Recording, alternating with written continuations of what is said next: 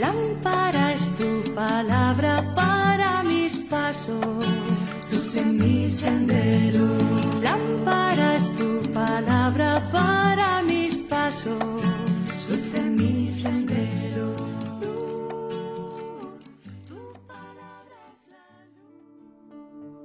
Del Evangelio según San Marcos, capítulo 12, versículos del 28 al 34. En aquel tiempo un escriba se acercó a Jesús y le preguntó, ¿qué mandamiento es el primero de todos? Respondió Jesús, el primero es, escucha Israel, el Señor nuestro Dios es el único Señor. Amarás al Señor tu Dios con todo tu corazón, con toda tu alma, con toda tu mente, con todo tu ser. El segundo es este, amarás a tu prójimo como a ti mismo. No hay mandamiento mayor que estos. El escriba replicó, Muy bien, maestro. Tienes razón cuando dices que el Señor es uno solo y no hay otro fuera de Él, y que amarlo con todo el corazón, con todo el entendimiento y con todo el ser, y amar al prójimo como a uno mismo, vale más que todos los holocaustos y sacrificios. Jesús, viendo que había respondido sensatamente, le dijo, No estás lejos del reino de Dios. Y nadie se atrevió a hacerle más preguntas. Palabra del Señor. Gloria a ti, Señor Jesús.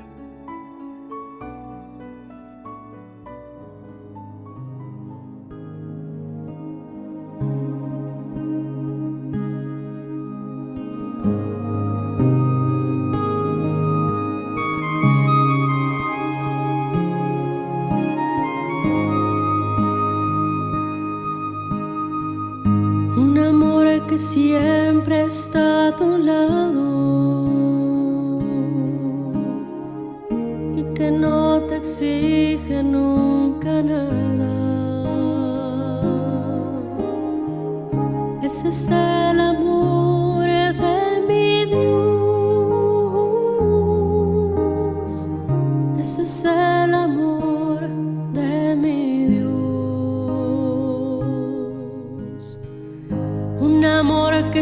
sufre cuando sufres. Un amor que ríe cuando ríes. Ese es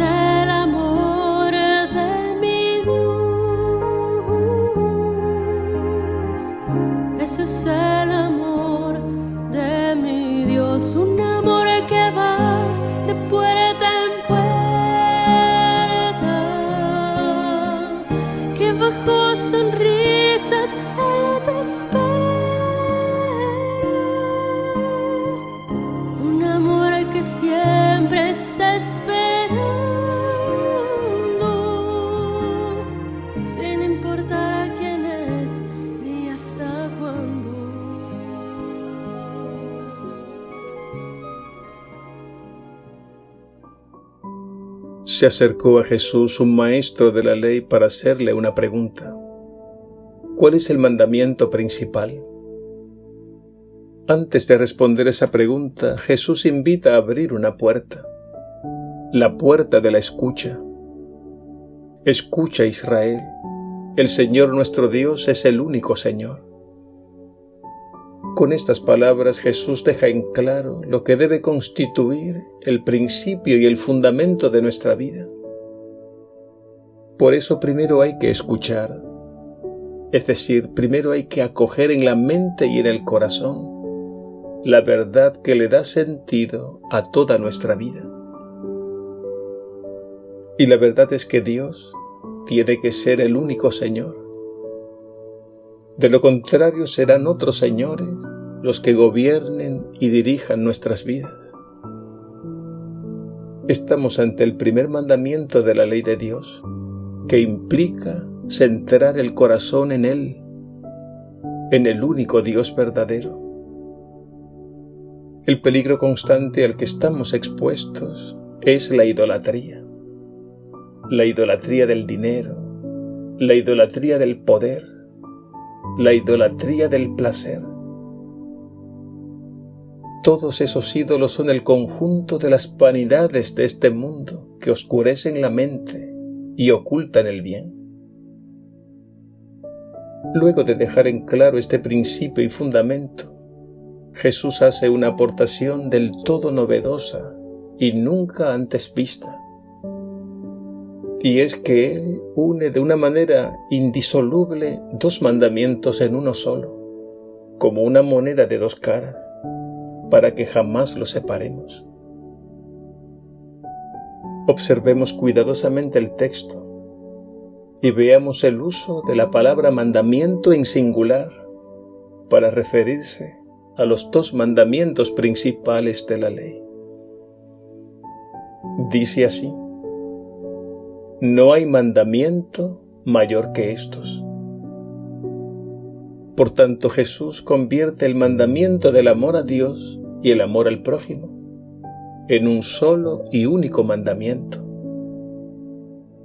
Y esto tiene que ser así. Porque cuando separamos estos dos mandamientos corremos el peligro de caer en un extremo o en otro. Y esto tendría como resultado la deformación de la fe, que lleva incluso a una falsa espiritualidad. También es importante entender que Jesús une ambos mandamientos en su propia persona, porque nadie ha amado al Padre como Él, y nadie ha amado la humanidad como Él, al extremo de dar su vida. Por eso este único mandamiento, o mejor este único amor a Dios y a los hermanos, es el principio que ha de regir, ordenar y orientar toda nuestra vida. Pero ante todo no olvidemos que este amor es un don, un regalo que viene de Dios, porque Él nos amó primero.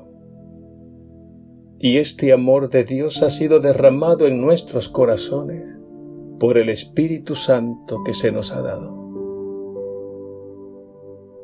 Por tanto, ese amor debemos dejarlo que fluya como un torrente que viene de Dios y llega a nosotros y pasa a través de nosotros, alcanzando a nuestros hermanos.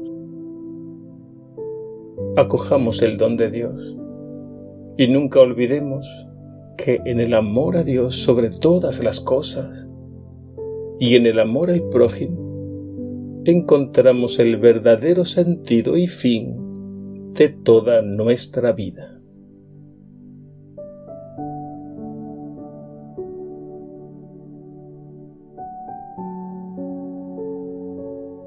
Dios y Padre nuestro, tú has creado todo por amor y nos has puesto en este mundo para acoger tu amor.